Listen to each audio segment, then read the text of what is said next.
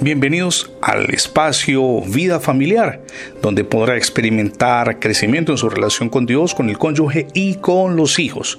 Comparto con usted el título para el día de hoy, Amor mutuo y aceptación.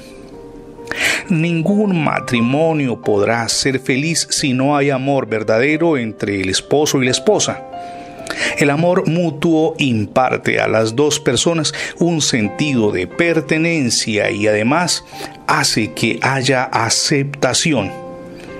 Los hace además que deseen complementarse el uno al otro, ayudándoles a que cualquier eh, ajuste pueda ser fácil en caso de ser necesario. El amor los une juntos más firmemente que ninguna otra cosa. Y permítame insistirle, el amor es más que una atracción física o sexual. El verdadero amor incluye el respeto, el honor, el aprecio y la consideración el uno para con el otro.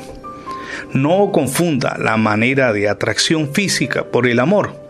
Eso es un equívoco. Si usted no está seguro de sus sentimientos, ore al respecto, pídale a Dios que lo guíe porque probablemente está a punto de dar un paso equivocado.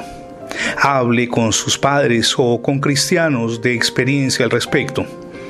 ¿Qué sucede si el matrimonio es arreglado por las familias, como ocurre con la antigüedad, una tradición que en algunos países latinoamericanos persiste?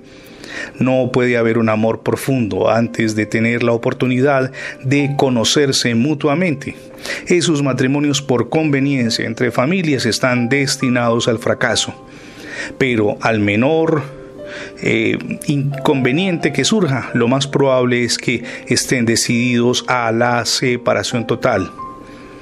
Al menos ambos deberían estar dispuestos a aceptarse el uno al otro antes de casarse no por imposición. El amor se puede cultivar y se debe cultivar. De hecho, Dios, quien es la fuente de todo amor verdadero, les dará cuando ustedes y yo nos sometemos en sus manos, el amor hacia la persona que Él tiene para que sea nuestro esposo o esposa y también hará que esa persona nos llegue a amar.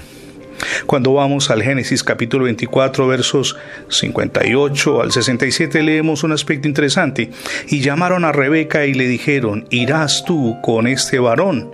Recuerde que en ese momento estaban buscando esposa para el hijo de uno de los patriarcas más queridos de la antigüedad.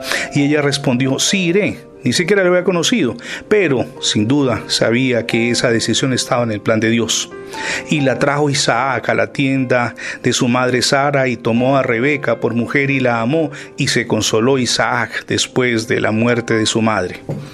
Cuando una relación matrimonial está en el plan de Dios, sin duda todos los elementos que parecían dispersos se ajustan. Eso es importante que lo tengamos en cuenta. Por supuesto que estamos hablando acerca del matrimonio de acuerdo a las normas morales de Dios. Si usted es creyente en Jesús, discípulo de Él, no aceptará a alguien que no sea cristiano o cristiana, aun si ambos se sienten atraídos mutuamente, porque el elemento de la fe es sumamente importante. Piénselo, es hora de pedirle a Dios que nos oriente acerca de la persona con la que contraeremos matrimonio y, si ya estamos casados, que permita a Dios en su infinito poder, amor y gracia que se ajusten las cargas para que no se termine esa relación, es decir, que llegue al límite o a la práctica misma del divorcio.